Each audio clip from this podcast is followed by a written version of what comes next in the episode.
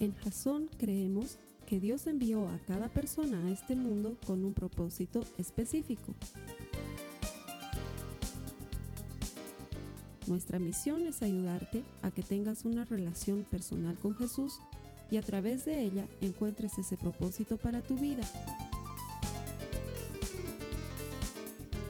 Queremos ayudarte a alcanzar ese propósito. Es nuestra oración que este podcast te ayude a tener visión, a tener jazón.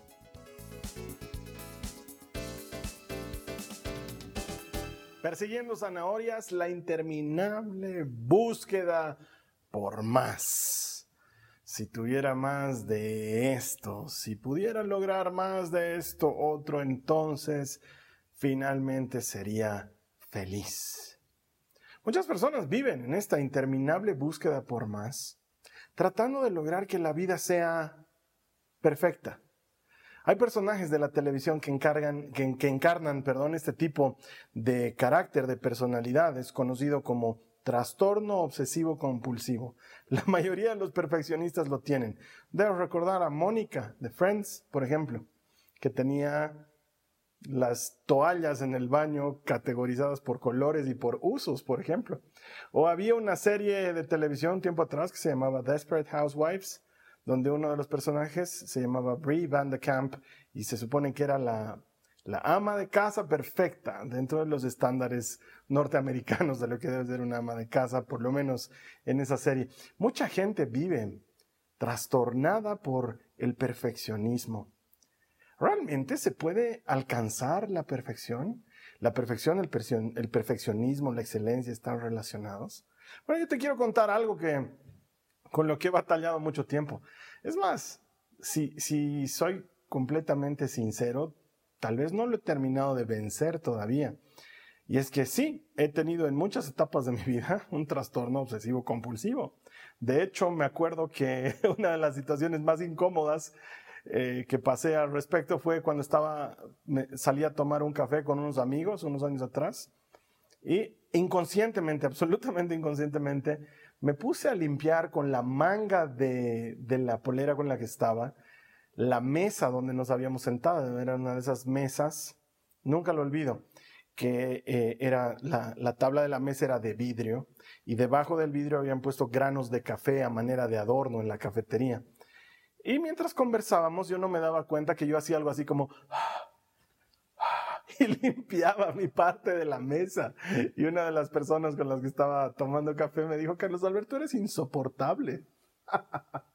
oren por mí, hermanos, oren por mí, tengo necesidades y tengo problemas.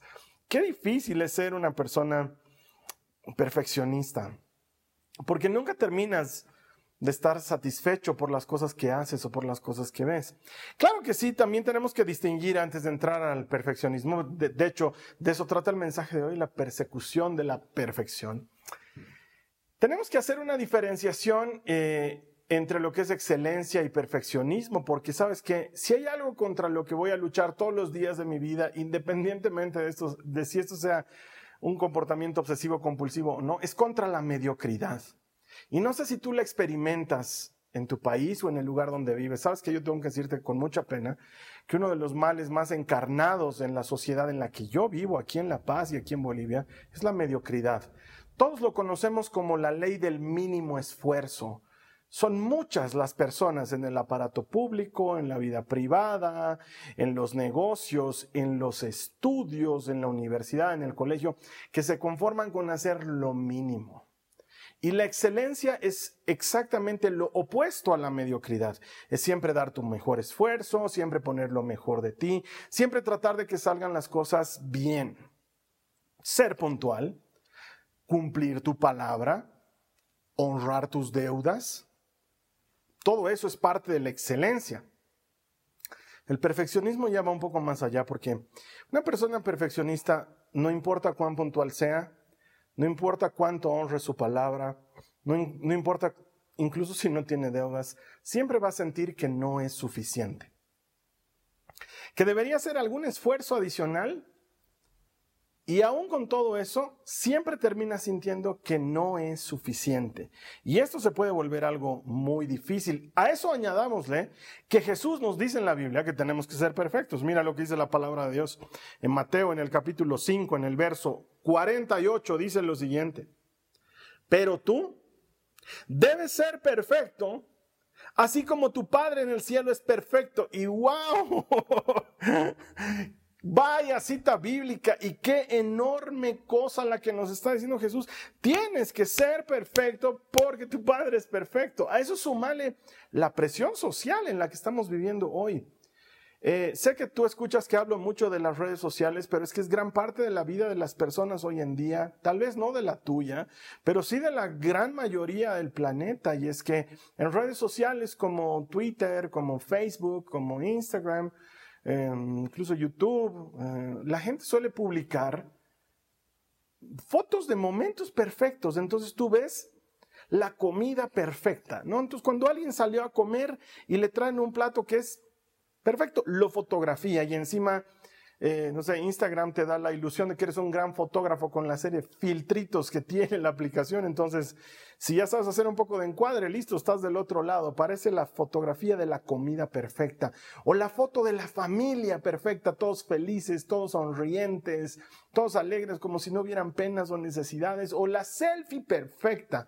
El otro día veía un documental sobre cuán deprimente es esta red social de Instagram y cómo ha llevado a muchas, sobre todo chicas, a entrar en temas de anorexia, bulimia, depresión, porque lo que nos muestra es eh, tomas perfectas de chicas perfectas que han pasado seis horas en el día tratando de sacar la fotografía perfecta porque el resto de las fotografías que sacaron no, o, demostraba alguna falencia, o mostraba celulitis, o mostraba un rollito de más, o una imperfección en la cara. Em, qué difícil Vivir en un mundo en el que todo parece perfecto.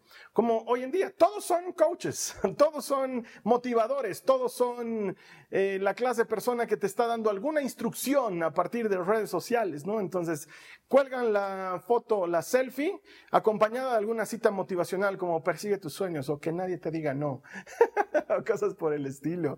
Y sabes que no tengo nada en contra de la motivación, pero como que vivimos en un mundo que en la cáscara es perfecto y entonces hay una presión social bien fuerte por ser perfeccionista y luego te das cuenta que no importa lo que hagas, no termina siendo suficientemente bueno, no importa cuánto te esfuerces como madre, como padre, como profesional, como estudiante.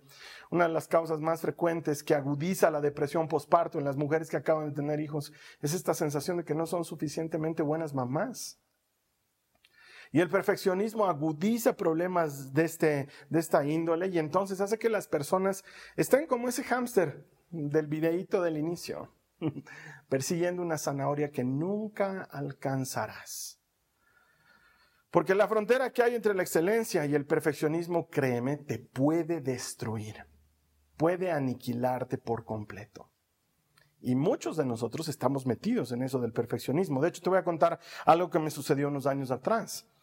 Eh, si has estado siguiendo las prédicas de Jasón en los últimos años, has debido ver que ha habido una época en la que yo contaba en las prédicas que he estado pasando por momentos de enfermedad, eh, el, el exceso de trabajo, el ser demasiado trabajólico, no sé si está bien dicho, porque ya trabajólico ya es demasiado, ¿no? El ser trabajólico, no, no tener límites en mis horarios de trabajo, no tener límites en mis días de trabajo, no tener límites en mis descansos, me, me pasó una factura en mi salud, en, en muchos aspectos de mi salud, tanto física como emocional. Entonces, en esa época en la que estaba buscándome a mí mismo, buscando al Señor, tratando de encontrar una respuesta, tratando de sanar, incluso haciendo terapia, un día mi esposa, la Carly, me dice, estábamos charlando al respecto y me dice, Carlos Alberto, a ver, yo te voy a hacer una pregunta. Si tú pudieses contratar a alguien, una persona que trabaje para ti, que haga exactamente el mismo trabajo que tú haces en tiempo, en dedicación, en cantidad, en, en la excelencia que le pones, pero que hagan lo mismo que tú haces. ¿Tú dirías que esa persona la estás tratando justamente como empleador o dirías que estás explotándola laboralmente? ¡Wow! Nunca lo había visto desde esa perspectiva, porque mi respuesta era inmediata, claro, no se la quise decir de inmediato a mi esposa, porque era una confesión fea, de una parte fea de mí. Realmente estaba siendo muy cruel conmigo mismo en mi manera de trabajar, en mis horarios, en la exigencia, en lo duro de las cosas que hacía, en los tiempos, en los descansos.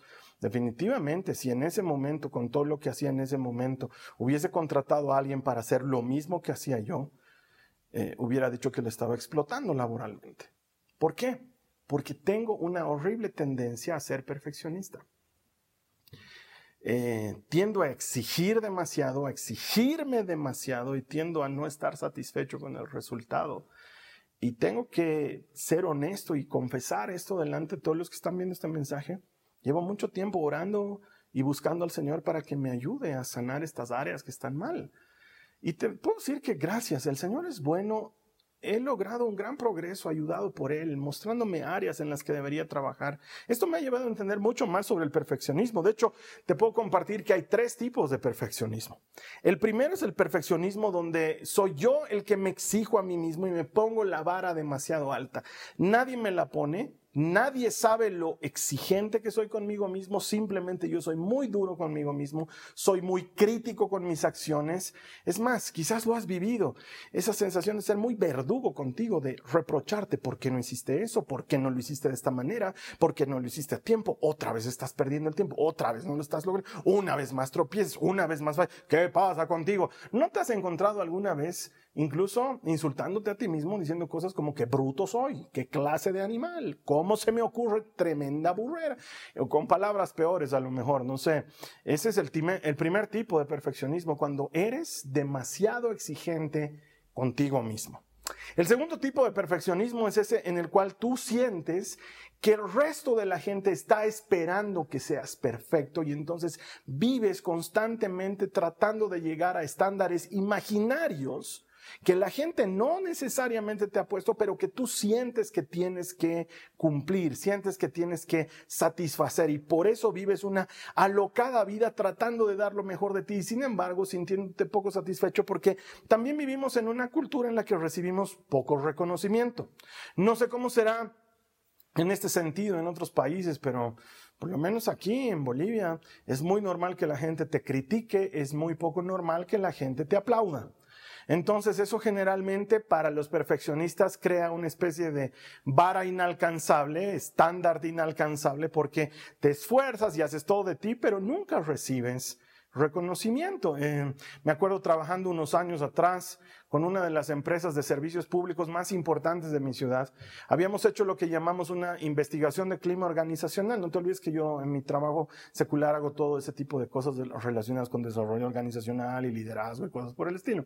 Y haciendo esta investigación de clima organizacional logramos tabular la información de varias encuestas a profundidad y de encuestas generales que hicimos, en la que una de las respuestas más frecuentes era nunca recibimos gratitud de parte de nuestros superiores. Siempre nos mandan memorándums de queja, de advertencia, pero nunca un agradecimiento, nunca un buen trabajo. Y te aseguro que es gente que estaba haciendo un muy buen trabajo, pero no estaban sintiendo la satisfacción del reconocimiento laboral. Y esto lleva a las personas que son perfeccionistas a una frustración muy grande, porque además de que sienten que la sociedad, que el grupo con el que interactúan, que su comunidad, su familia, su pareja, demanda demasiado de ellos en su pensamiento, además no reciben reconocimiento. Esto es muy frustrante. Y el tercer nivel de, de, perfeccionismo es más feo todavía porque es cuando tú haces vivir a las personas una vida miserable porque tus estándares son demasiado elevados. Este es el peor de todos. Es cuando Eres una mamá o un papá demasiado exigente con sus hijos, que no les permite equivocarse, que no les permite errores, que no les permite darse el lujo de ciertas cosas que son parte del crecimiento de una muchachita, de un muchachito. O cuando con tus empleados o con tus compañeros de trabajo eres demasiado duro, eres incapaz de reconocer algo bueno, siempre traes un pero detrás de lo que te dicen. Eso puede ser un rasgo de perfeccionismo que necesitas trabajar. Hay mucha gente que hace vivir la amargura del perfeccionismo a los demás solo porque esa persona es perfeccionista. Y entonces es tan difícil lidiar con una persona así, es tan incómodo, tan complejo y tan frustrante que lleva a muchas personas a entrar en episodios de ansiedad o incluso de depresión. la gente perfeccionista, detrás de su perfeccionismo, y te lo digo por experiencia propia, por vivencia personal, tienen que tener alguna herida, tienen que tener algo que los ha llevado a esa necesidad de cubrirse. Hay alguna inseguridad que hay que trabajar con el Señor. Mira lo que dice Génesis en el capítulo 3, en el verso 7. Dice, en ese momento se les abrieron los ojos y de pronto sintieron vergüenza por su desnudez. Estos son Adán y Eva. Entonces cosieron hojas de higuera para cubrirse. Y así como Adán y Eva, por la inseguridad que les generó el pecado, se cubrieron al sentirse y al notarse desnudos, así muchas personas cubren con perfeccionismo alguna inseguridad, alguna debilidad que tienen cargando. El perfeccionismo suele tener una raíz en una inseguridad y generalmente cuando conoces a Cristo va a chocar mucho con la gracia. Para una persona perfeccionista sería mucho más cómodo que no existiera gracia porque sería mucho más cómodo sentir que uno se ha ganado el perdón de Dios o que uno se ha ganado la salvación por esfuerzos.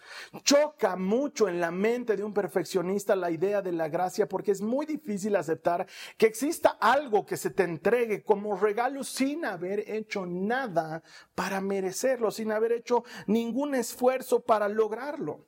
Mira lo que dice Romanos en el capítulo 3, en el verso 20, dice, pues nadie llegará jamás a ser justo ante Dios por hacer lo que la ley manda. La ley sencillamente nos muestra lo pecadores que somos. Tenemos en la palabra de Dios la ley. La ley está puesta no para que logremos cumplir. Es imposible, nadie nunca lo logró. La ley está puesta para mostrarnos que necesitamos un Salvador. El perfeccionismo lucha contra esta idea porque le es difícil asumir que alguien más puede darte algo gratis sin que te hayas esforzado por lograrlo. Por eso es que uno trata de lograr cosas y de satisfacer estándares y de quedar bien para luego terminar insatisfecho porque siente que no ha dado la talla. De hecho, podríamos hacer dos columnas de comparación entre el perfeccionismo y la gracia. El perfeccionismo va a girar en torno a ti mismo. En cambio, la gracia va a girar en torno a la persona de Jesucristo.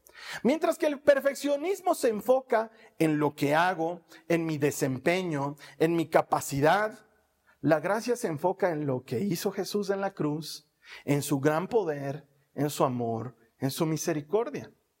El perfeccionismo te va a decir, tengo que hacer caso a Dios para que Él me ame. La gracia te va a decir, porque amo a Dios, es que le hago caso. Son dos enfoques diferentes y es por eso que es muy difícil ser perfeccionista y aceptar la gracia. Los perfeccionistas constantemente van a estar buscando aprobación incluso de Dios. Las personas que hemos recibido la gracia sabemos que podemos vivir a partir de que hay aprobación de Dios, que Él ya nos aprueba por haber creído en Jesucristo. Son dos enfoques diferentes. Y la gracia es la respuesta al perfeccionismo que tanto daño nos hace. Mira, cuando mi hijita mayor, Nicole, era chiquitita, ella aprendió a hablar muy rápido. Aprendió a hablar claro y suelto muy temprano, pero tardó un poco más en aprender a caminar. Según entiendo, esto es perfectamente común entre los niños. Mi hijita empezó a caminar y después de que ya caminaba con cierta seguridad, pasó algo que mi esposa y yo desconocemos, no sabemos hasta el día de hoy a qué se debió, pero la Nicole retrocedió, empezó a tener miedo de caminar y volvió a gatear y nos tomó cierto tiempo ayudarle a cobrar confianza nuevamente para caminar. Pero recuerdo esa época con mucha nostalgia, pero esa nostalgia de la buena, de alegría. Tenemos videos. María Joaquina, que es mi otra hija, ella siempre ve estos videos de cuando eran chiquititas y nos muestra. El otro día veíamos cómo la Nicole estaba volviendo a dar pasos después de haber pasado por este proceso de volver a confiar en que puede caminar. Y se la ve caminando con este pasito de borrachito que tienen los bebés cuando están caminando y ¡pum! se cae. Lo que no veo que pase en el video es que mi esposa o yo le digamos, ¿qué pasa? ¿Qué pasa con ese pedazo de bruta que se cayó de nuevo? Pero si usted ya sabía caminar, camíneme bien. No, para nada. Al contrario, nos apuramos en decirle, párate mi amor, tú puedes, vamos, vamos Nicole, caminar. Y cuando se para y vuelve a caminar, le aplaudimos y le decimos, bien, ves que puedes, ves que sabes. Eso es lo que hace un papá con sus hijos cuando está caminando. No sé, a menos que seas un papá cruel o un mal papá. Sabemos que parte del proceso es que no lo haces perfecto en un inicio y que eventualmente lo dominarás. Y sabes que la Biblia nos dice que Dios es mejor papá que lo que podemos ser nosotros. Él entiende que en muchas cosas no logremos dar la talla. Él mira nuestros esfuerzos y los valora y él comprende que necesitamos mejorar en base a su aprobación y su ánimo y Él está ahí para animarnos, Él está ahí para ayudarnos, Él está ahí para fortalecernos. El Señor es un Padre bueno, es fiel y misericordioso y la gracia es la que hace posible que lo que era imposible para nosotros ahora sea algo que logremos. Por eso es que pelea con la idea del perfeccionismo, porque el perfeccionista quisiera lograrlo, pero ¿sabes qué? La gracia es esa mano que te dice, si no puedes, estoy aquí para ayudarte. Y sabes que hay cosas que no podemos. Hay cosas que definitivamente no podemos. Gracias Jesús que la salvación es por fe, por gracia. Porque si no estaría muy lejos de nosotros. Entonces, ¿cómo podemos vencer el perfeccionismo? Porque definitivamente es una persecución de algo imposible. La perfección es inalcanzable. Primero, Quizás quieras anotar esto, eh, vale la pena. Primero, para vencer el perfeccionismo. Elige a las personas, es cuestión de elegir. Elige a las personas antes que la perfección. Mira lo que dice la palabra de Dios en Lucas 10, los versos 41 y 42.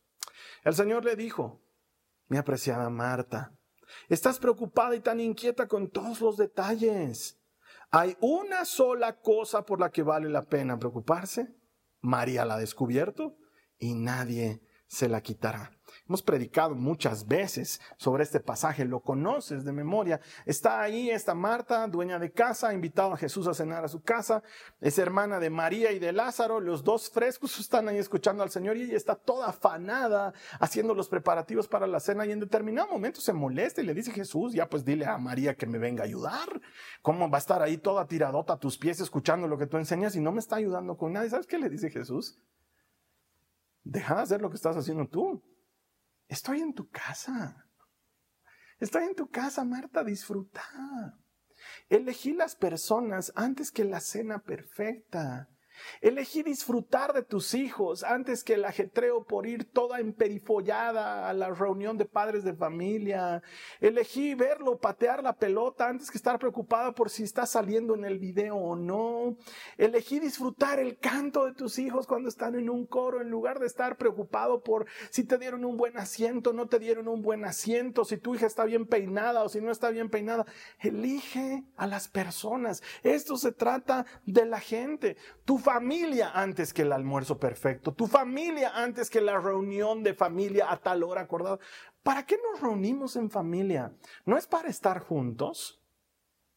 Sí, yo sé que hay familiares que tienen el descaro de aparecer cuatro horas después y eso es absolutamente incorrecto, es una falta de respeto a los que llegan temprano, pero ¿sabes qué? También podrías hacer que ninguna de esas cosas te amarguen de estar con los tuyos de disfrutar de tu gente. Y es que en la búsqueda del momento perfecto, nos olvidamos que lo que importa es la gente.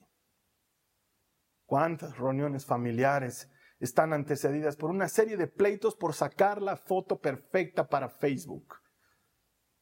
¿Qué importa si no hay foto? ¿No es más importante disfrutar de los tuyos? ¿No hay algo que nos haya enseñado esta época de pandemia respecto a estar separados de las personas que amamos? Y es que deberíamos elegir, porque el perfeccionismo se vence con elecciones, elegir la gente antes que la perfección. La segunda cosa que puedes elegir es amar antes que destacar, amar antes que la notoriedad. Y es que después de todo, Dios no te demanda que seas perfecto. Y quizás tú me digas, un ratito, Carlos Alberto, bruto no soy. Al comenzar la prédica nos has leído en Mateo 5 que Jesús dice claramente, sean perfectos porque su Padre es perfecto. ¿Cómo me dices que Él no te pide que seamos perfectos? Te estás contradiciendo. Eh, no. De hecho, intencionalmente he mencionado esa cita bíblica fuera de contexto. Lo he hecho intencionalmente para que sirva de ilustración para esta parte de la prédica. Si tú ves el contexto de lo que está hablando Jesús y lo vamos a hacer ahora, te vas a dar cuenta que Él está hablando de otra cosa. Vamos otra vez a Mateo 5, desde el verso 43 para entender el contexto hasta el mencionado verso 48. Dice, han oído la ley que se dice, está hablando Jesús, está predicando en el sermón del monte. Ama a tu prójimo y odia a tu enemigo. Pero yo digo, Ama a tus enemigos. Ora por los que te persiguen. De esa manera estarás actuando como verdadero hijo de tu Padre que está en el cielo. Pues Él da la luz de su sol tanto a los malos como a los buenos. Y envía la lluvia sobre justos y sobre injustos por igual. Si solo amas a quienes te aman, ¿qué recompensa hay por eso? Hasta los corruptos cobradores de impuestos hacen lo mismo. Si eres amable solo con tus amigos, ¿en qué te diferencias de cualquier otro? Hasta los paganos hacen lo mismo. Pero tú debes ser perfecto, así como tu Padre en el cielo es perfecto. Es absolutamente claro en el contexto que Jesús está hablando de ser perfecto en la relación, en el amor. De hecho, esta palabra griega que está traducida ahí por perfección es la palabra telios, que significa completo, maduro. Es la palabra que da origen a tetelestai, que es la palabra que Jesús grita en la cruz del Calvario cuando dice todo se ha consumado. Tetelestai, consumado es, está completo. Ya no está, eh, ya no está mm, incompleto, pues no sé cómo decirlo, ya, ya no le falta nada, ya se completó. Jesús está diciendo, tienen que ser completos, maduros, perfectos en su manera de relacionarse con los demás, en el amor. Entonces la invitación contra el perfeccionismo es elegir amar. En lugar de hacer las cosas al pie de la letra, elegí un amor maduro. Porque finalmente de eso se trata ser cristianos. Jesús dijo, ¿cómo se van a dar cuenta que son mis discípulos? Porque se aman. No dijo, se van a dar cuenta que son mis discípulos porque dominan las escrituras. El perfeccionista busca eso. Se van a dar cuenta que son mis discípulos porque están vestidos de traje y corbata en la reunión de domingo. Se van a dar cuenta que son mis discípulos porque cuando lleguen a su casa todo estará en perfecto orden, habrá música cristiana de fondo y habrán preparado una santa cena para sus invitados. No, dijo, se van a dar cuenta que son mis discípulos cuando se amen unos a otros, cuando se demuestren amor. Entonces el mandato de Jesús de ser perfectos, como nuestro Padre es perfecto, es ser perfectos en ese amor, perfecto. No en cuanto al perfeccionismo que demanda solo un gran desempeño, que en la cáscara se muestra como que todo está bien, pero que trae esa terrible frustración de no haber logrado lo que querías. Tercero, puedes vencer la frustración eligiendo disfrutar antes que aparentar. Puedes elegir disfrutar de las cosas que te ha dado el Señor. Mira lo que dice Eclesiastés en el capítulo 2, en el verso 24. Dice, entonces llegué a la conclusión de que no hay nada mejor que disfrutar de la comida y la bebida y encontrar satisfacción en el trabajo. Luego me di cuenta de que esos placeres provienen de la mano de Dios. ¿Qué te ha regalado el Señor? ¿Cuántos hemos estado orando por un trabajo y en cuanto llega el trabajo no nos satisface? O porque no es lo perfecto que esperábamos, o porque no rendimos tan perfectamente como esperábamos. Conozco a muchas personas que han estado orando incesantemente. Señor, regálame un trabajo cristiano, porque ya estoy cansado de trabajar en el mundo. Y en cuanto entran en un trabajo cristiano, la desilusión es enorme, porque su estándar era muy elevado, pero la realidad era muy distinta. ¿Qué momento vas a disfrutar de eso? ¿Qué momento vas a disfrutar de la salud por la cual has estado orando? ¿Cuántas parejas han estado orando mucho tiempo por tener un bebé Y cuando tienen el bebé, la mamá se siente miserable. Siente que no es buena madre, que no está haciendo bien las cosas, que su bebé no está bien atendido y que tiene un marido desechable. Es parte de la vida. Esos sentimientos son muy humanos. ¿Qué tal si eliges disfrutar? Sabes que no existe la mamá perfecta, ni debería pretender nadie llegar a serlo. Pero ¿sabes qué existe? La mamá que disfruta ser mamá. Dura muy poquito tener hijos chiquitos. Dura muy poquito esa etapa de los pañales o de la leche. Dura muy poquito esa etapa en la que la casa es un caos porque botó la comida, porque no te dio tiempo para arreglar el cuarto, porque no tuvieron tiempo para arreglar la casa y vienen los visitantes a ver el bebé. Se va a pasar pronto. Tu casa va a volver a estar perfecta en menos de lo que imaginas. Lo que hoy te parece insufrible porque no está dentro del estándar de mamá perfecta que quisiera ser, en unos años solo va a ser un recuerdo. Pero si lo disfrutas. ¿Cuántos de nosotros hemos estado angustiados y quejándonos por el encierro de la cuarentena? Y el otro día lo estábamos charlando con mis hijas, con mi esposa y decíamos, qué bonito fue estar en la casa los cuatro, encerrados, haciendo cosas diferentes que ahora las ocupaciones no nos permiten hacer. Disfrutar, como dice el eclesiastés, ¿sabes qué? Disfrutar es algo que Dios nos ha dado. Disfrutar de tu trabajo, disfrutar de lo que haces, disfrutar de tu pareja, disfrutar de tus hijos, disfrutar de tus padres mientras los tienes. Disfrutar, no tiene que ser perfecto. No necesita ser la reunión de postal con villancico navideño y árbol perfectamente decorado. Necesita ser una reunión donde nos amemos, donde disfrutemos, donde seamos capaces de tomar la decisión correcta de que la gente esté antes que cualquier otra cosa. Y entonces quizás alguien me diga, pero Carlos Alberto, esto parece una invitación a la mediocridad, porque con eso estás alentando que la gente haga por debajo del estándar. Jamás. Soy un firme creyente que hay que luchar contra la mediocridad. La gente que trabaja conmigo en la iglesia saben que tengo una máxima bíblica extractada de, los libros de crónicas en, los que David cuenta como, perdón, en los que el cronista cuenta como David, queriendo apaciguar al Señor, iba a darle una ofrenda y va a cierto terreno y el hombre dueño del terreno le dice, te lo doy, tú eres el rey, te lo regalo y te regalo los bueyes para el sacrificio y la madera. Y David le dice, no, no, no, te lo compraré por un precio justo porque jamás le presentaré a mi Dios un sacrificio que no me cueste nada. Nosotros aquí tenemos estándares de excelencia y soy bien exigente.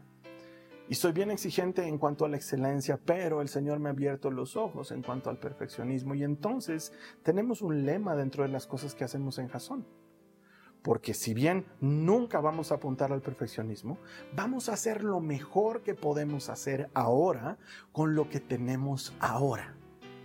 Vamos a dar lo mejor de nosotros con lo que tenemos ahora para hacer lo que podemos hacer ahora. Sí, quizás no nos alcanza para más, pero sabemos que si somos fieles en lo poco, algún día vamos a poder ser fieles en lo mucho. Entonces créeme, no es una invitación a la mediocridad, es una invitación a poner a Jesús al centro. Y cuando Él está al centro, todas las demás cosas caen en su propio lugar. El perfeccionismo está enraizado en alguna inseguridad, algo que estoy queriendo cubrir. Pero la gracia, la gracia es una invitación permanente a tener seguridad en Jesús. ¿Qué tal si dejas esa carrera alocada por tratar de que todo sea perfecto y te abandonas a los brazos de la gracia? En, en, esos brazos lo único que es perfecto es Cristo y es lo único perfecto que necesitamos. Yo te voy a invitar a que oremos. Si tú eres perfeccionista, sé que necesitas entregarle esta debilidad al Señor como yo lo he hecho tantas veces y sé que vas a experimentar en Él, en su sabiduría y en, su, en la guianza de su espíritu, vas a experimentar el recibir la instrucción y el camino por donde tienes que salir de esto que es tan frustrante cuando eres perfeccionista. Lo sé porque lo he vivido en carne propia. Quiero orar contigo. ¿Me dejas hacerlo? Vamos a decirle al Señor, quiero que digas conmigo, Señor Jesús, te doy muchas gracias por hablarme al corazón, por mostrarme que estoy siendo muy duro, que estoy siendo muy dura conmigo mismo o con otras personas, tratando de alcanzar estándares de perfección que tú no me exiges. Señor, si en algo tenemos que ser perfectos es en el amor, en cómo tú amas y tú amas sin medida y tú amas sin condenación. Quiero ser ese tipo de persona. Elegir la gente antes que elegir la perfección. Saber amar en lugar de querer destacar por lo que hago y sobre todo, Señor, disfrutar de las cosas con las que me has bendecido porque muchas o pocas vienen de tu mano y la verdadera sabiduría consiste en estar agradecido con lo que me has dado. Jesús elijo dejar de perseguir esa ilusión de la perfección y me abrazo de la excelencia que hay en ti, Señor. Que tu gracia me indique por dónde ir, que tu gracia me muestre cómo salir de esta trampa. Te creo, Señor. En ti hay descanso, te doy gracias. Amén. A mi hermano, mi hermana, no sabes el alivio que hay cuando dejas de perseguir esa zanahoria de la perfección y empiezas a trabajar dentro de los estándares del Señor, que siempre estarán en el marco de la excelencia, pero que nunca te llevarán a la frustración por pedirte más de lo que ni Él mismo te está pidiendo. La siguiente semana vamos a seguir hablando de perseguir otras cosas, un poco más de eso me puede hacer feliz. Vamos a ver qué cosas estamos persiguiendo inútilmente y cómo abandonarlas. Te pido que me ayudes a compartir este mensaje, seguramente a alguien más le puede servir. Claro que le puede servir. La idea es que lleguemos juntos hasta el último rincón del mundo, ayudando a que el Evangelio se proclame, para que todo el mundo tenga la oportunidad de recibir esta buena noticia. ¿Quién sabe en qué momento alguien encuentra a Dios? Cuando alguien encuentra a Dios, encuentra vida. Eso es lo que hacemos aquí en Jason. Así que me das una mano, compartes esto. Yo te voy a estar esperando aquí, en el mismo lugar, donde tenemos todas las semanas un mensaje 100% bíblico, absolutamente centrado en Cristo, para ayudarte a crecer en tu relación personal con Él. Te voy a estar esperando aquí la siguiente semana. Esta ha sido una producción de Jason Cristianos con Propósito. Para mayor información sobre nuestra iglesia o sobre el propósito de Dios para tu vida, visita nuestro sitio web www.jason.info. Allí encontrarás muchos recursos para animarte en tu relación con Dios, enseñanzas, nuestro blog, prédicas y mucho más. Te lo deletreamos www.jazon.info. También puedes visitarnos en nuestro sitio en Facebook www.facebook.com barra Que Dios te bendiga abundantemente. Muchas gracias.